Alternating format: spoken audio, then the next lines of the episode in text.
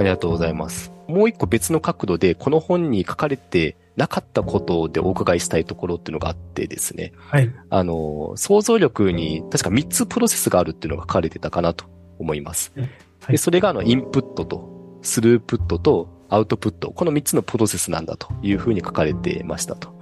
で、この本のボリュームってなんかどんな比率で書かれてたかなっていうのを改めて読み返してみると、まあ、インプットについて書かれてる箇所がまあ1割か2割ぐらい。で、まあ、スループットの思考について書かれてる部分がまあ8、9割で、で、最後のアウトプットについてはあまり言及されてなかったなって印象なんですね。はい、なんですけど、はい、まず、あの、アウトプットのところになんかあえてあまり触れなかったっていうのは、なんかどんな意図があったりされるんですか？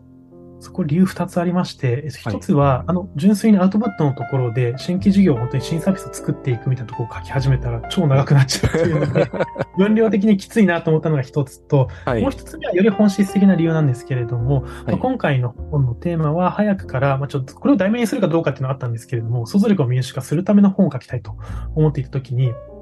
アウトプットのところで悩まれてる方ってもちろんたくさん新規事業だったりとかいらっしゃるんですけれども、より多くのビジネスパーソンに目を向けると、そもそも自分はそんな考え方ができないよって諦めてる人とか、はい、やりたいんだけどどう考えていいのかわからないよっていう人たちのが、やっぱり全体で見ると圧倒的に多いと思う、多いということで、であればまずそちらの人たちに届ける本っていうのが先なんじゃないかということで、はい、あのアウトプットのところはもうちょっと思い切って削って、基本的にはすぐ使える考え方のコツということで思考法のところにプロス、こう、フォーカスした本を書こうということでですね、ちょっとそういう割合にしました。ああ、なるほど。ありがとうございます。はい、もう本当は、あの、アウトプットのところも、あの、分量として漏れそうなところは、それはそれで読んでみたいなって今 純粋に思いましたありがとうございます。はい。はい、あのそこは私も日々試行錯誤しているところなので、あの本業としても、はい。何かこう、うまく体系的にまとめられたらいいなというふうに思ってます。ありがとうございます。で、一方で、まあ、これももしかすると書きき、あの、書きたかったけど書ききれなかったシリーズなのかなと思ったのが、はい、インプットの話なんですよね。はい、で、インプットの話の中で、知覚っていうキーワードが出てきたんですけど、はい、まずあの、この意味合いからっていうところで、あの、知覚っていうのはなんか見た時のものの捉え方だと思うんですけど、例えば、なんか雪が降ってきたっていう情報に対して、ああ、なんかこの雪見ると、なんかあの人に振られちゃった記憶思い出すなとか、そうやって意味付けをするみたいな、そういう主観を加えていくっていうのが知覚だと僕自身捉えてて、まあ、なので知覚イコール情報プラス主観っていう感じでざっくりそんな構造で捉えてるんですけど、まずこんな理解で合ってますか、な、はい、そうですね。あの、知覚はそういう理解です。で、一応ちょっと補足するとすると、はい、あの、主観が入るんですけれども、その主観がもう半自動的に入る。はいうん、要するにあの、ああだよな、こうだよなって考え始めると、それ思考なんですけれども、えー、も直感的にそう思っちゃうというので、半自動的にもう主観が入るっていったところが、知覚のポイントかなと思ってます。はい、あ、なるほど。もう思考をすっ飛ばしてパッと出てくる状態ってことですね。はい、そうですね、はい。なるほど。で、この知覚の部分で、あの、すごく印象深かったのがですね、あの、まあ、かなりもう本当にこの本の中でも8割ぐらいの分量を割いて、主にこのスループットの思考力について書かれてたと思うんですけど、最後の章の方で、なんかもしもっと AI が発達すると、もはやこの真ん中のスループットの思考力の部分でも、なかなか差がつかなくなる可能性があるんじゃないかって、この本で指摘されてて、あ、マジかっていうふうに思ったんですね。で、ってなると、やっぱり、そういった中で、なんか自分で差別化をつけていくみたいなところで言うと、まあ、知覚の部分、インプットの中でも知覚の部分は、はい、まあ、なかなか機械に代替されにくい。まあ、自分の、なんか、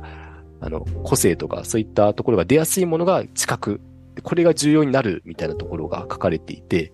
まあ、とはいえ、まだ本書では1、2割ぐらいしか書かれてなかったので、なんかもしかすると、なんか知覚について、永井さんが書ききれなかった部分あるんじゃないかなと思うんですけど、これ書き足りなかったなって思う中で、なんか一番実はこれ伝えたかったっていうのはあったりしますか？知覚について。あの、知覚については、やっぱり背景として、はい。AI とかロボティクスが進んでくるとかっていう中では、はいやっ。ぱり、じゃあ、さどこに最後人間らしさが残るのか、代替されないのかっていうふうにことを考えたときに、やっぱり知覚なんだろうなっていうのは、うすうすなんとなく自分の中で思っていました。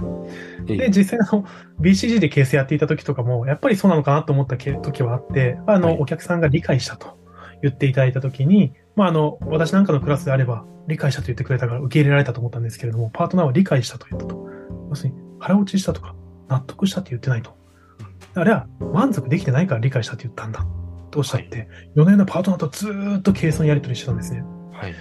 ういう時も全く同じ客観情報を得てるのに、もう捉え方が違うぞと思っていて、で、これはやっぱり AI と人間の差別化になりますし、やっぱ人と人の差別化といいますか、そういったところにも繋がってくるんだなと思って、このパッと受け取っ、情報を受け取った時にどう思考の材料に格納されるのかといった部分で、はい。じすごくポイントになるんだろうなとは、うすうす BCG 時代にも思っていて、その後、まあ本を書くですとか、改めて思考を整理する中で、これがやっぱり知覚の違いなんじゃないかというふうに思ってですね。でこの知覚のところは、最後、やっぱりちゃんと問題提起はしておきたいなというふうに思ったっていうのが、まず今回、ちょっと知覚に触れたいと思っていた理由です。ええ。その中で、知覚の分量をそんなに割いてないというのは二つ理由があって、一つは、じゃあこの知覚ってどんな風に磨かれるんだろうかと思ったときに、最近あのアートの鑑賞とかも結構流行ってるので、結構いろんな本だったりとかいろんなものあると思うんですけれども、私はやっぱり自分自身がこの知覚磨かれたなと思ったのが、こういった統合思考とかアナロジー思考をもう日頃から考えに考え考えまくっている結果、はい。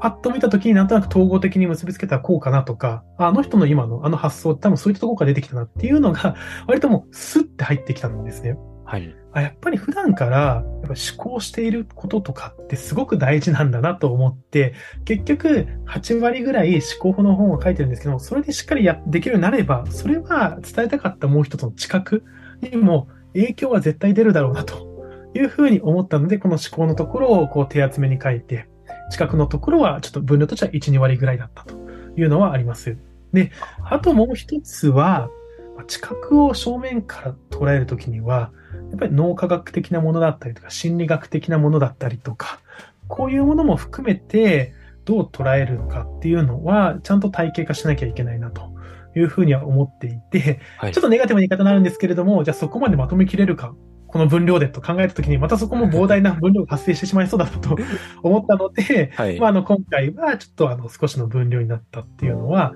あります。あの、すいません。裏回しっていうか、あの、率直に、そういう理由で、あの、資格のところってアルカイナアンバイで書いてましたっていうことなんですけれども。あはい。いや、そう、そうですよね。あ多分書き足りないこと本当にたくさんあるんだろうなっていうのが、あの、僕個人すごく感じた部分だったので、そこもあの、いつかもし体系化される日が来れば、あの、真っ先に読ませていただければなと思っております。ありがとうございます。で、ちょっと知覚についてあの、もう一個気になったのがですね、あの、この本で、あの、知覚を鍛えるっていう表現が出てくると思うんですね。はいということは、鍛えるって表現が出てきてるということは、知覚にももしかすると強いとか弱いっていうのがあるんじゃないかなっていうニュアンスを受け取ったんですけど、なんかはい知覚の強弱を示すような物差しっていうのが、もしあるのであれば、なんかそういったところもお聞きしたいなと思うんですが、よろしいでしょうか？それで言うと、厳密には、はい。知覚の個性を鍛える、鍛えないっていう話